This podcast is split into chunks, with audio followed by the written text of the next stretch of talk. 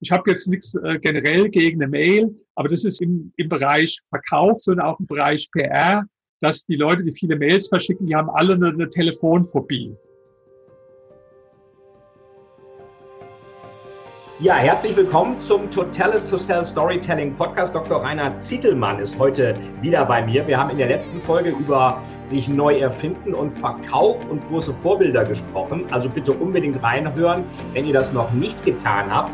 Und heute sprechen wir über eins seiner Lieblingsthemen, nämlich PR, Public Relations. Und äh, lieber Dr. Zietelmann, ich, gehe gleich in Medias Res, äh, da wir über Verkauf gesprochen hatten beim letzten Mal, jetzt über PR wo würden Sie denn eigentlich den Unterschied sehen zwischen diesen beiden Gattungen? Ähm, Im Grunde genommen gibt es keinen äh, Unterschied, ja, weil äh, PR heißt, äh, an eine bestimmte Zielgruppe auch etwas zu verkaufen. Ja. In dem Fall beispielsweise, wenn ich in die Medien kommen will, will muss ich halt an die Zielgruppe Journalisten etwas äh, verkaufen. Ja. Insofern gibt es da für mich keinen äh, keinen Unterschied. Und da gibt es sogar äh, auch insofern ganz viele Gemeinsamkeiten.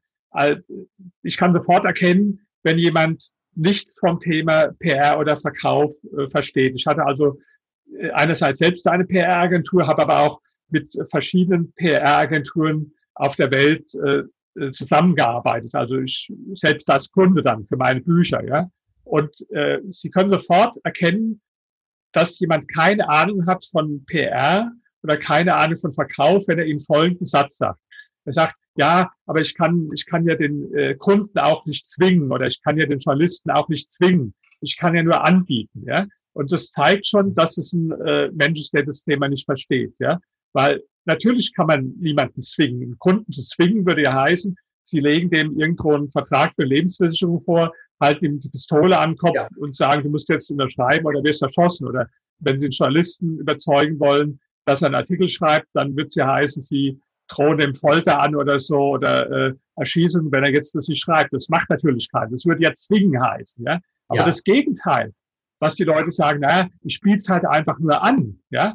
Das ist, das ist halt auch nicht Verkauf. Einfach dem irgendeine Mail zu schicken oder, oder sagen, ja, mehr als anbieten kann ich ja nicht. Ich sage den Leuten immer, Verkauf oder PR liegt genau zwischen diesen beiden Extremen. Ja, das liegt nämlich da, wo es darum geht, einen anderen Menschen von etwas zu überzeugen, zu überlegen, wie, wie kann ich den überzeugen, wie kann ich die Sache für ihn äh, interessant und äh, attraktiv äh, darstellen. Ja, und ich meine, das macht im Grunde äh, jeder Mensch, wenn es wichtig ist, dass er sich auch überlegt, wie er etwas verpackt, so eine Botschaft. Also ich vermute jetzt, äh, wenn jetzt jemand von den Zuhörern äh, schon mal geheiratet hat, einen Heiratsantrag gemacht hat, ja klar, das kann man auch machen, so beiläufig, wenn man bei McDonalds sitzt und sagt, Mensch, was jetzt, was wird's wohl halten, wir heiraten wir, oder ja, irgendwo beim Spaziergehen sagt, komm mal heiraten, kann man machen, vielleicht machen das auch manche Menschen so, aber ich glaube, die meisten, die werden sich vorher überlegen, in welcher Situation frage ich das, äh, wie, wie verpacke ich das am besten, wie schaffe ich eine, eine schöne Atmosphäre und wie äh, bringe ich das so rüber, dass ich möglichst ein Ja bekomme ja. und kein Nein. Ja? Insofern ist äh, jeder Heiratsantrag ein, ein, ein Verkauf und auch eine PR-Leistung, äh, wenn man wenn man so will. Ja? Und wenn man jetzt äh, kommt zu PR, dann wäre es natürlich noch geschickter, äh, wenn ich jetzt, äh, ich habe das jetzt noch nicht so probiert, aber sagen wir mal, fällt mir dabei gerade ein, wenn ich jetzt jemand heiraten möchte, dann in den drei Monaten davor in dem Umfeld dieser Person zu erreichen, dass möglichst viele Leute positiv über mich sprechen so.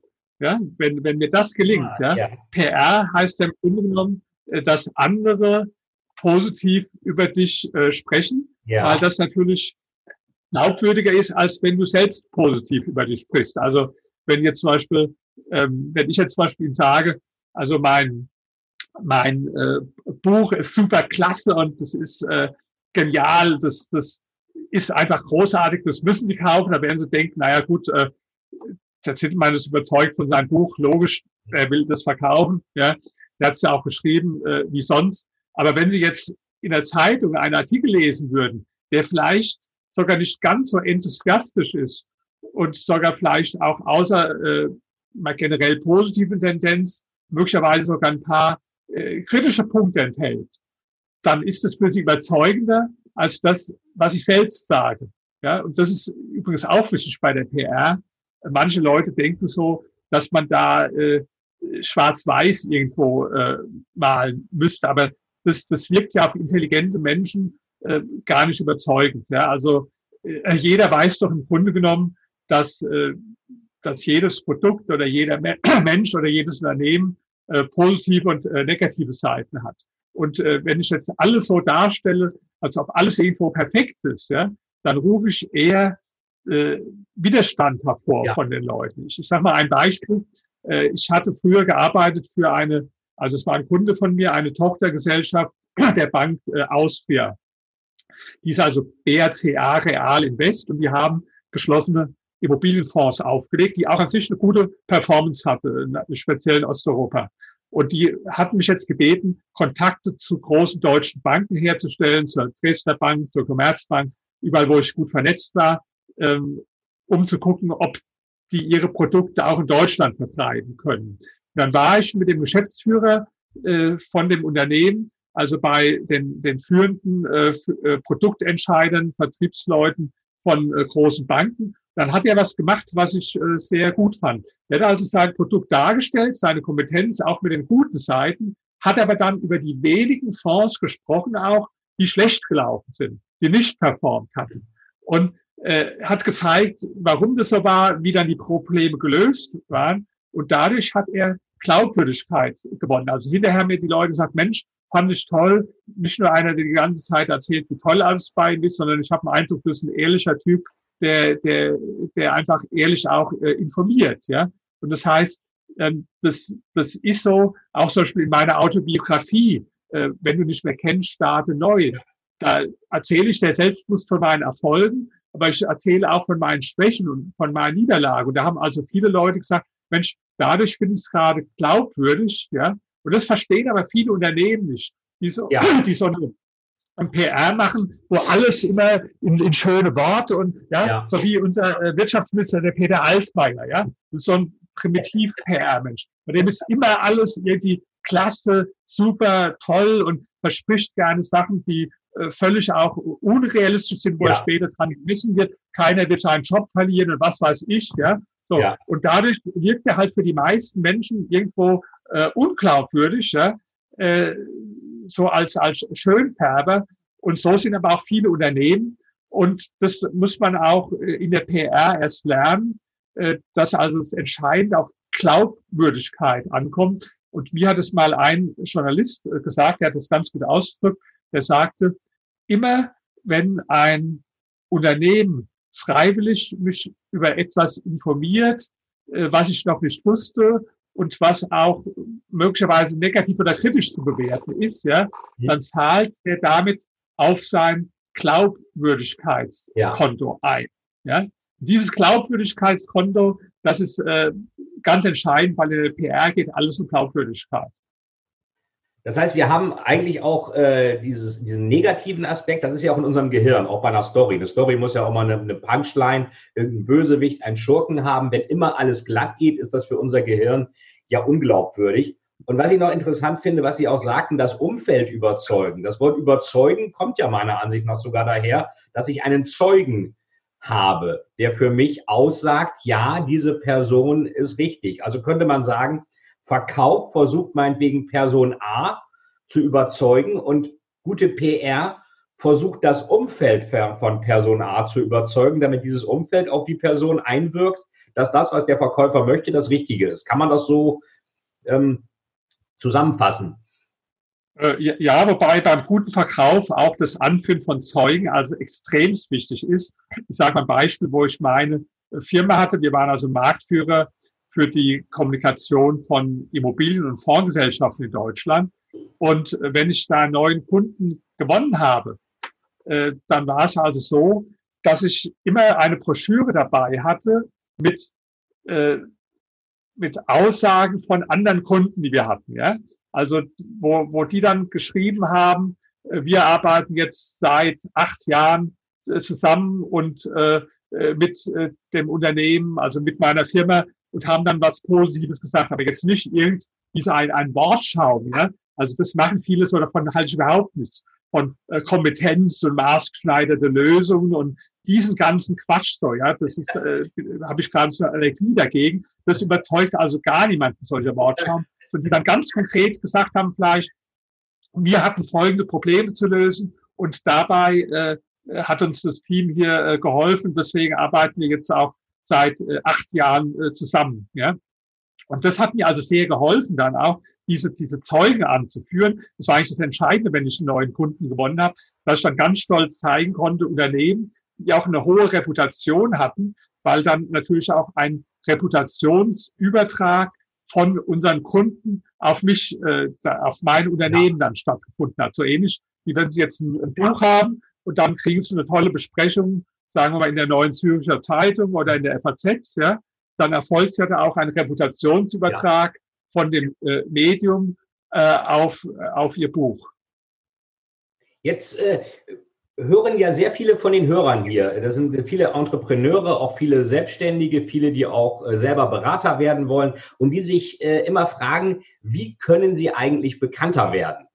Und ähm, klar, sie suchen einerseits nach Empfehlung, wenn einer einen anderen empfiehlt, wie Sie es eben gesagt haben, zahlt auch die Reputation auch ein. Ähm, und gleichzeitig gibt es ja extrem viele PR-Agenturen, Presseagenturen, Positionierungscoaches, was auch immer, wo dann teilweise die, die, die Ausbeute relativ dürftig ist. Wenn jetzt jemand sagt, ich möchte als Unternehmer erfolgreich sein und ich möchte auch bekannter werden, was würden Sie dem empfehlen? Was, was sollte diese Person jetzt am besten machen? Also erstmal kann ich das unterstreichen, was Sie sagen. Also die allermeisten, ich würde nicht sagen, es gibt einige schwarze Schafe, sondern es gibt wenige weiße Schafe in dieser Branche. Ja. Äh, ich habe das also selbst auch am eigenen Leib äh, spüren müssen. Ähm, ich habe auch äh, in, in, Deutschland mal dann für meine Bücher, obwohl ich ja selbst äh, äh PR kann, ja, habe ich dann auch mal versucht, äh, PR-Agenturen zu engagieren. Ja. Und alle waren komplett unfähig. Ja. Also ich habe keine einzige erlebt, die das konnte. Und ich konnte es ja jetzt beurteilen, weil ich ja selbst auch was von verstehe und selbst auch eine PR-Agentur hatte. Ja.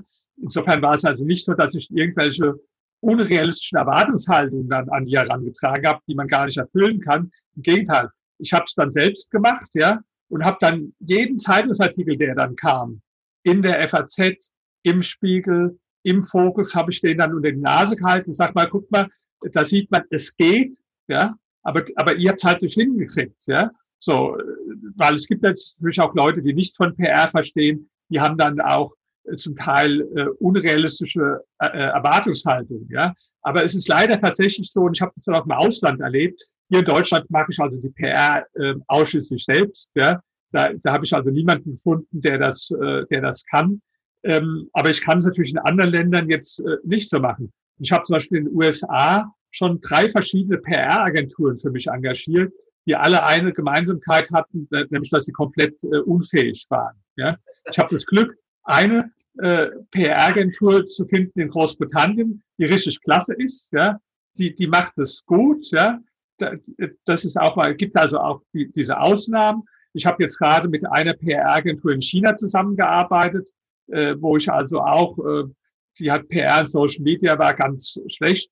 Jetzt probiere ich es mit einer anderen. Also ähm, wie kann man das rausfinden, ob jemand gut ist? Im Ausland ist es tatsächlich, äh, sagen wir noch mal ein Stück äh, schwerer herausfinden zu beurteilen. In Deutschland ist es ein bisschen einfacher, weil Sie sehen ja die Ergebnisse, also das Schöne ist, in der PR kann man ja eigentlich alles nach außen sehen.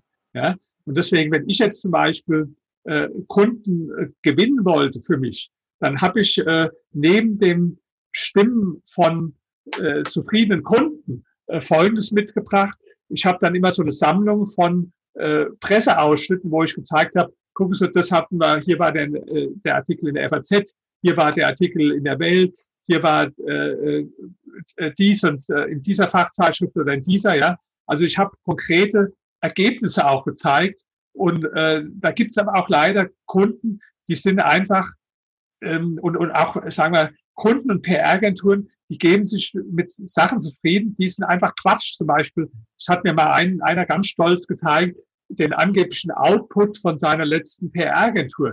Das waren aber alles nur sogenannte PR-Portale, ja. ja. Das ist also totaler Quatsch. Das sind so, die tun jede Pressemitteilung irgendwo da, da online stellen. Das liest kein Mensch. Das ist also ein, eigentlich ein Betrug im Grunde genommen, ein Fake. Und die produzieren dann künstlich irgendwo ein Output von Sachen, die aber überhaupt keine Reputation haben und gar nicht ernst genommen werden. Und äh, deswegen, also es ist schon sehr schwierig und wenn ich ehrlich bin, ähm, gehört auch tatsächlich äh, ein gewisses äh, Trial and Error dazu. Mhm. Und es wird aber noch schwieriger durch einen anderen Umstand, dass man jetzt auch andererseits äh, eine gewisse Zeit braucht, um Ergebnisse zu erzielen. Also ich habe zum Beispiel damals, wo ich meine Agentur hatte, äh, von den Kunden verlangt, dass sie einen Einjahresvertrag unterschreiben, weil ich gesagt habe, äh, ich lüge sie an, wenn ich sage, wir können hier in äh, kurzer Zeit die Ergebnisse erzielen, sondern das, das dauert halt oft eine ja. gewisse Zeit. Und deswegen ist es am Anfang ein bisschen schwer zu beurteilen, ja. Ist es jetzt einfach, sind es die Anfangsschwierigkeiten, die es oft gibt, ja? Oder ist es jetzt eine der vielen äh, PR-Agenturen, die jetzt äh, keine Ahnung haben. Also ich hatte auch selbst dann, ich habe ja auf der anderen Seite gesessen, wo ich meine PR-Agentur hatte, und da war es auch manchmal so, dass dann sogar nach dem ersten Jahr noch Kunden waren, die äh, kündigen wollten, weil selbst das Jahr zu kurz war. Ich kann mich noch an eine Situation erinnern. Wir hatten also eine Tochtergesellschaft von Ernst Young als Kunde, die in diesem ersten Jahr Real Estate.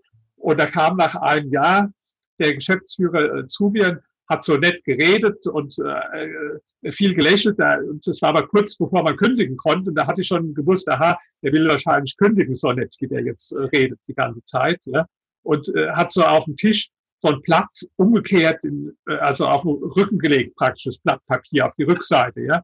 Und das war die Kündigung, das habe ich ja schon gedacht. ja. Und dann habe ich ihn durch einen Satz überzeugt. Ich habe gesagt, wissen Sie, wie, wie Bambus wächst? Da sagte er, nee, weiß ich nicht äh, sage ich Sachen, der Bambus wächst erst, ohne dass man sieht, also monatelang oder ich weiß, vielleicht sogar jahrelang, habe ich jetzt vergessen. Und äh, das sieht man gar nicht. Und dann auf einmal, zack, sprießt äh, in wenigen Wochen dann äh, Meter hoch hoch. Und Sie sind jetzt der Mensch, der buddelt jetzt den Samen gerade aus, bevor es jetzt äh, losgeht. Und dann hat er tatsächlich gesagt, okay, ich überlege es mir nochmal und äh, hat mich nach einer Woche angerufen, hat gesagt, also Ihr Bild mit dem Bambus äh, hat mich überzeugt und wir, wir machen das jetzt nochmal weiter. Ja? Aber das, das ist halt auch nicht immer so. Es ist auch manchmal so, dass also tatsächlich man an eine unfähige PR-Agentur äh, gerät. Und wenn ich also ganz ehrlich jetzt einen Tipp geben soll, also ähm, klar, man sollte sich äh, Referenzen von, von Kunden zeigen lassen, die also auch schon lange mit dem Unternehmen zusammenarbeiten. Auch da machen viele PR-Agentur Fake. Zum Beispiel, die haben dann so Präsentationen, da ist dann eine riesen, sind dann lauter Logos von ganz beeindruckenden Unternehmen. So, äh, das sind unsere Kunden, ja, um damit zu werden. Wenn man dann aber näher mal fragt, dann war das irgendjemand, äh, mit dem haben die mal ein kleines Projekt ja, vor ja. zehn Jahren gemacht, was zwei Wochen gedauert hat oder so, ja.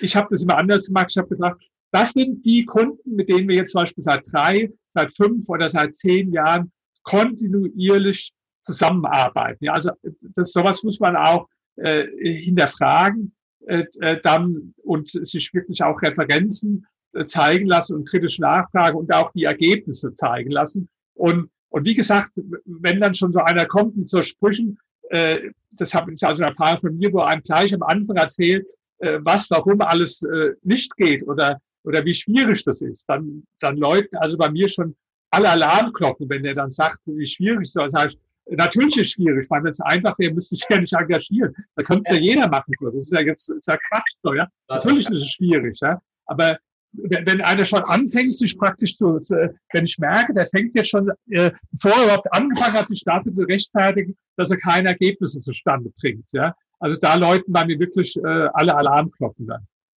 Hat er ja eigentlich auch gerade den Kunden überzeugt, dass er eigentlich nicht geeignet ist für den Job, weil jemanden, der keine PR macht, das schafft man auch ohne Aufwand. Also nicht in die Presse kommen, schafft jeder, glaube ich, selber. Da ist keine, keine externe Hilfe erforderlich. Äh, jetzt ähm, hatten Sie auch die schwarzen und die weißen Schafe erwähnt. Also ich kenne auch viele äh, PR-Agenturen, habe da auch äh, eher schlechte, manchmal auch gute, aber jetzt eher schlechte Erfahrungen. Und meine Beobachtung ist, dass die halt, genau wie Sie es vorhin gesagt haben, erstmal dieses, ich kann ja niemanden zwingen, sollen sie ja auch nicht, aber die müssen natürlich strategisch vorgehen. Und ganz oft wird irgendeine Mitteilung per Streufeuer wirklich an jeden geschickt, der nicht, ich sag mal, bei drei auf dem Baum ist. Also so eine Art äh, One Size Fits All.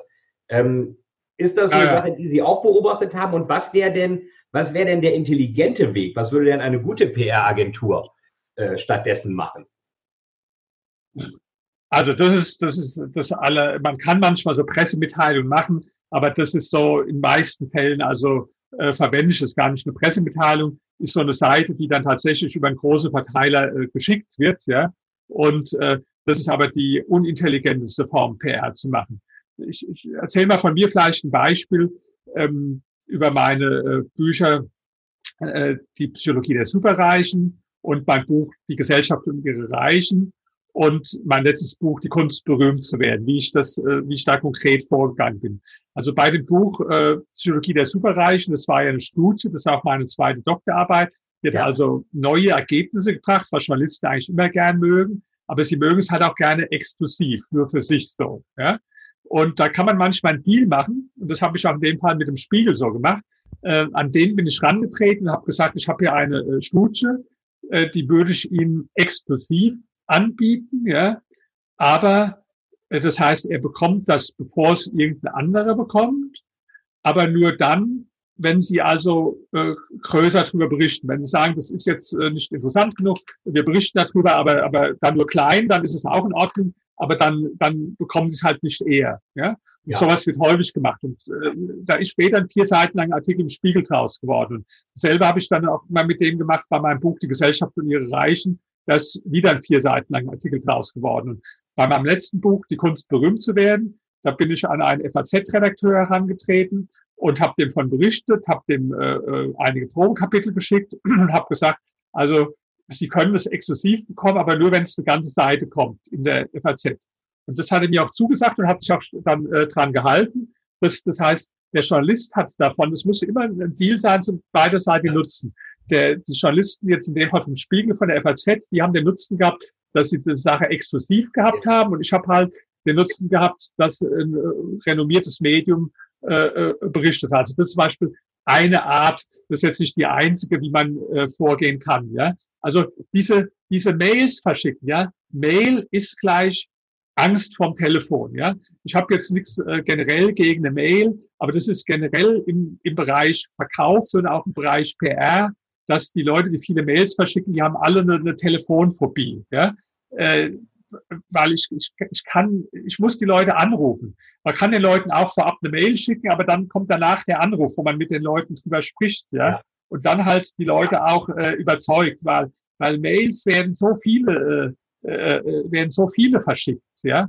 Das, äh, da, da, da kommt also nichts mehr raus, ja. Äh, das, das Entscheidende ist, dass man also äh, auch persönliche Gespräche mit den Journalisten äh, äh, vereinbart. Also wo ich meine Firma hatte, äh, wir haben immer sehr viele persönliche Gespräche. Da muss ja für beiden Nutzen äh, bestehen. Das heißt, ähm, man muss auch vorher überlegen, welche Neuigkeiten, welche Botschaften habe ich, die für die Leser dieses Mediums interessant sind. Weil der Journalist, äh, der, der macht ja so eine Sache nicht, weil er einem Gefallen tun will oder weil, weil man einem sympathisch ist oder so, sondern der macht das, der, der schreibt ja deswegen drüber, weil er denkt, dass es ein Thema ist, was für seine Leser interessant ist. Ja? ja. Also muss ich mir vorher überlegen, welches Thema könnte für das entsprechende Medium interessant sein. So, ich muss dem Gegenüber auch irgendetwas bieten, zum Beispiel Exklusiv-Coverage und nicht per Streufeuer irgendwas an alle schicken. Das wäre ja am Ende so ähnlich,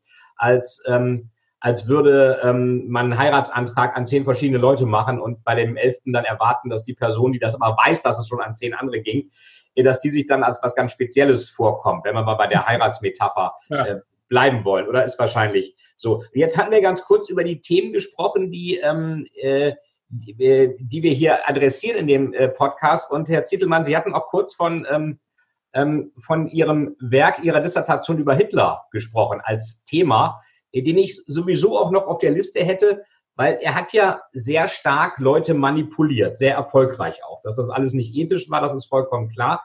Ähm, kann es sein, dass gerade Deutschland deswegen so ein Problem mit Verkaufen, Inszenierung, PR, Positionierung hat, weil man immer an die manipulative Zeit des Dritten Reiches denkt? Ist das vielleicht ähm, ist da der Hase im Pfeffer, wenn da sich ja sehr stark mit diesem Thema auch befasst haben?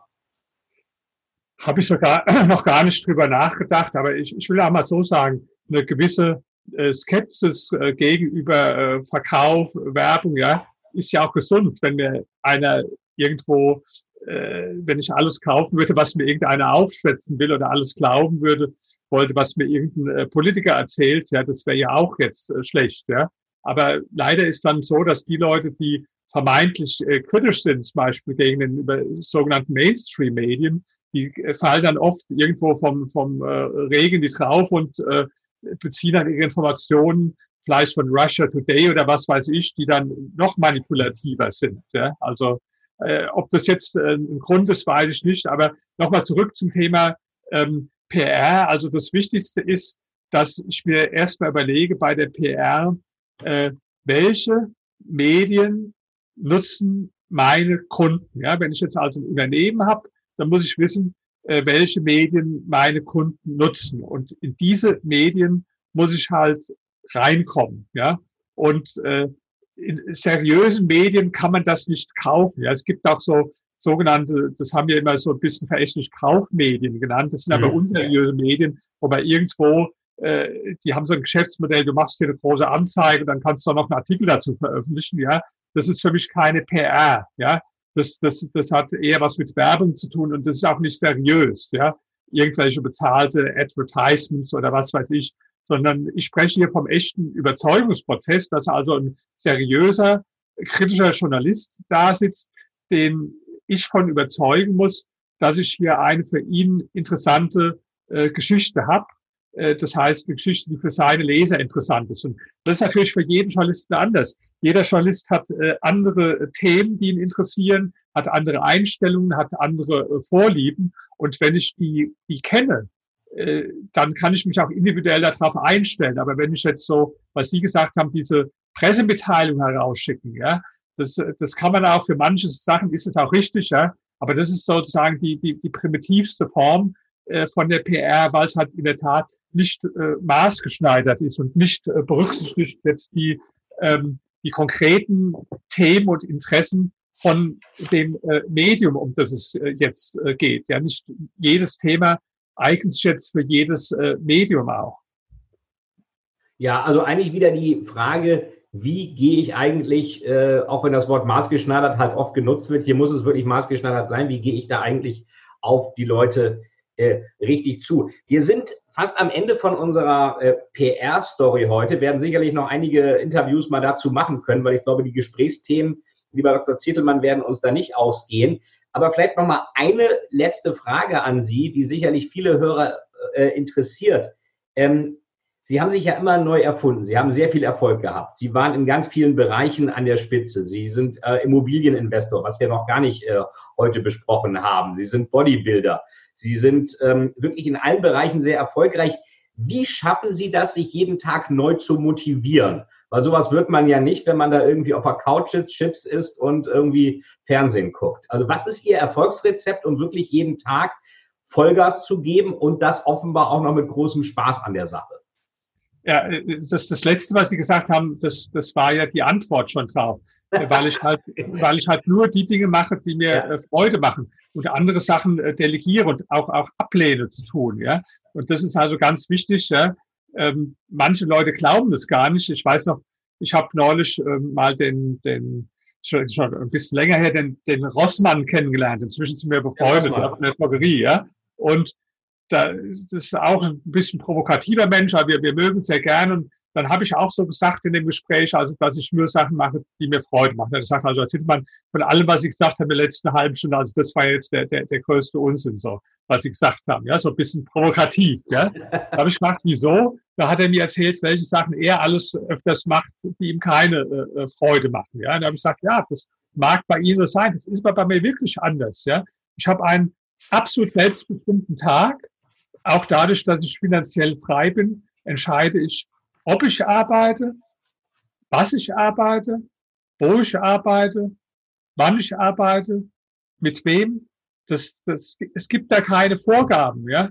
Und selbst in der Zeit allerdings, wo ich Angestellter war, war es auch so, dass ich nur die Sachen gemacht habe, die mir Freude gemacht haben. Die anderen Sachen habe ich an alle äh, äh, wegdelegiert. Also zum Beispiel, äh, wo ich bei der Zeitung war, bei der Welt, äh, da hat mir Spaß gemacht, Artikel zu recherchieren und zu schreiben und da Leute kennenzulernen. Aber da gehören auch viele andere Sachen dazu. Da muss man so zum Layout gehen und dann irgendwo abstimmen, wie viele Zeilen passt da rein und die Seite aufreißen, hieß es dann so Scribble und was weiß ich, ja. Da habe ich einfach immer gesagt, das kann ich nicht, ich habe es von anderen machen lassen und habe dann nur die Sachen gemacht, die mir halt äh, Freude machen. Ja, und das war also schon äh, schon mein Leben lang so. Ich gebe zu, das ist jetzt vielleicht nicht ganz sympathisch, aber ich hatte drei Schwestern, schon da war es so, dass ich also alle äh, Arbeiten praktisch äh, als Kind an die delegiert habe.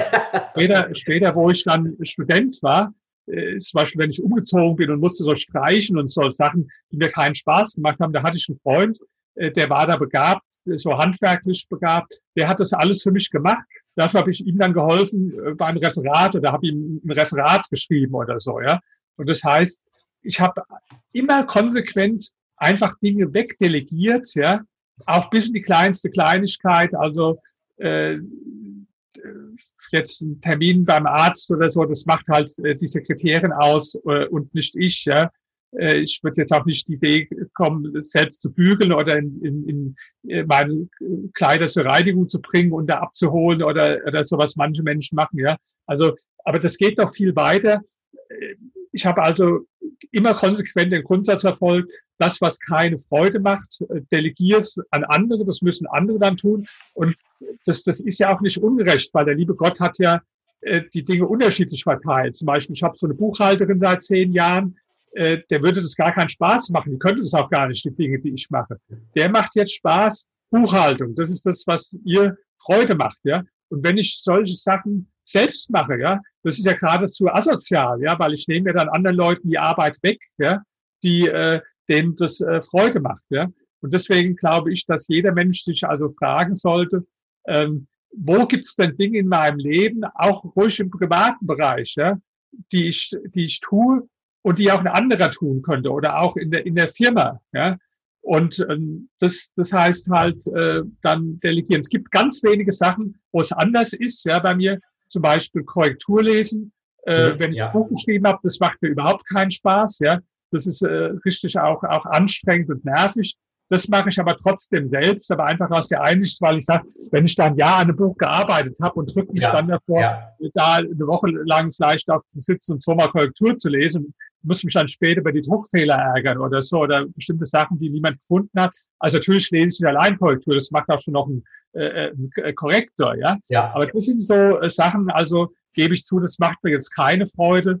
Äh, aber das ist ganz wenig. Das ist also, sagen wir mal, maximal ein Prozent. Deswegen, ich muss mich jetzt nicht motivieren. Ich gehe auch nicht jetzt zum Sport, äh, weil ich denke, das ist gesund oder so, sondern ich gehe zum Sport, äh, weil mir das Training äh, äh, Freude macht einfach. Und ich schreibe auch jetzt nicht ein Buch, um Geld damit zu verdienen, sondern ich schreibe ein Buch, weil ich Freude habe am Prozess des, äh, äh, des Schreibens. Und ich gebe das Interview jetzt auch nicht, ich bekomme dafür kein Geld. Ich mache das auch nicht, um Ihnen Gefallen zu tun, sondern ich mache das ausschließlich deswegen, äh, weil mir das Spaß macht. Und so ist ja. halt mit, mit allen Dingen im Leben. Ja? Das, das merkt man auch und glaube ich, das ist auch äh, von Dr. Rainer Zietelmann sicherlich eine Quintessenz dieses äh, Interviews. Äh, was dir keine Freude macht, das mach nicht und sieh zu, dass du in eine Position kommst, wo das, was du machst, dir Freude macht. Und äh, das andere ähm, machen halt andere. Ich glaube, das ist auch eine, fast eine Weisheit Richtung Lebensglück. Ähm, Dr. Rainer Zietelmann, ich danke Ihnen sehr für dieses wirklich spannende Interview, wo wir einige Themen jetzt äh, Verkauf im ersten PR und einige Lebensweisheiten in diesem abgedeckt haben. Und ich würde mich freuen, wenn wir auch noch äh, in Zukunft dazu die Gelegenheit haben. Also to be continued auf diesem Kanal, würde ich sagen. Ja, herzlichen Dank, hat mir Spaß gemacht und freue mich schon auf das nächste Gespräch. Wunderbar, vielen Dank. Liebe Zuhörerinnen und Zuhörer des Totalis to Sell Storytelling Podcast, seit Mai 2019 gibt es diesen Podcast schon. Wir haben uns ganz viele verschiedene Sachen angeschaut. Wir haben geschaut, was die Musiker von KISS richtig machen, was Edgar Allan Poe mit Corona zu tun hat, was uns Peter Gerber, der Chef von Lufthansa Cargo, über Management sagen kann, was ein Tausendsasser wie Dr. Rainer Zittelmann über den Verkauf und das sich neu erfinden erzählt. Wir haben äh, über Rechtsmedizin Dinge erfahren, über Thriller, über politische Gegebenheiten, über Positionierung, Marketing, Branding. All das waren Themen und es ging immer darum, wie kann ich eigentlich mit einer guten Story Menschen überzeugen, um ein Produkt, eine Idee, ein Projekt, was immer ich habe, dadurch besser verständlich zu machen und einfach ähm, besser verstanden zu werden, nicht nur als Führungskraft, sondern auch als Individuum. Und was es eigentlich sonst noch für Regeln, für Absurditäten, für spannende Stories und für interessante Begebenheiten gibt was die Realität macht, was die Fiktion macht, warum die Realität manchmal um einige schräger ist als die Fiktion. All das haben wir uns angeschaut und ich werde mir jetzt mal ein bisschen Zeit nehmen, um zu überlegen, in welche Richtung sollte der Podcast in der nächsten Zeit gehen im Jahr 2021 und ihr werdet deswegen eine kleine Zeit vielleicht nichts von mir hören und dafür kehrt dann der Podcast Hotelis to Sell mit Veit Etzold, also mit mir, mit besonderem Karacho zurück. Ich danke euch erst einmal fürs Zuhören, wünsche euch noch einen tollen Start in das neue Jahr und freue mich, euch bald wieder hier bei diesem Podcast begrüßen zu dürfen. Das war euer Veit Etzold, Experte für Strategie und Storytelling.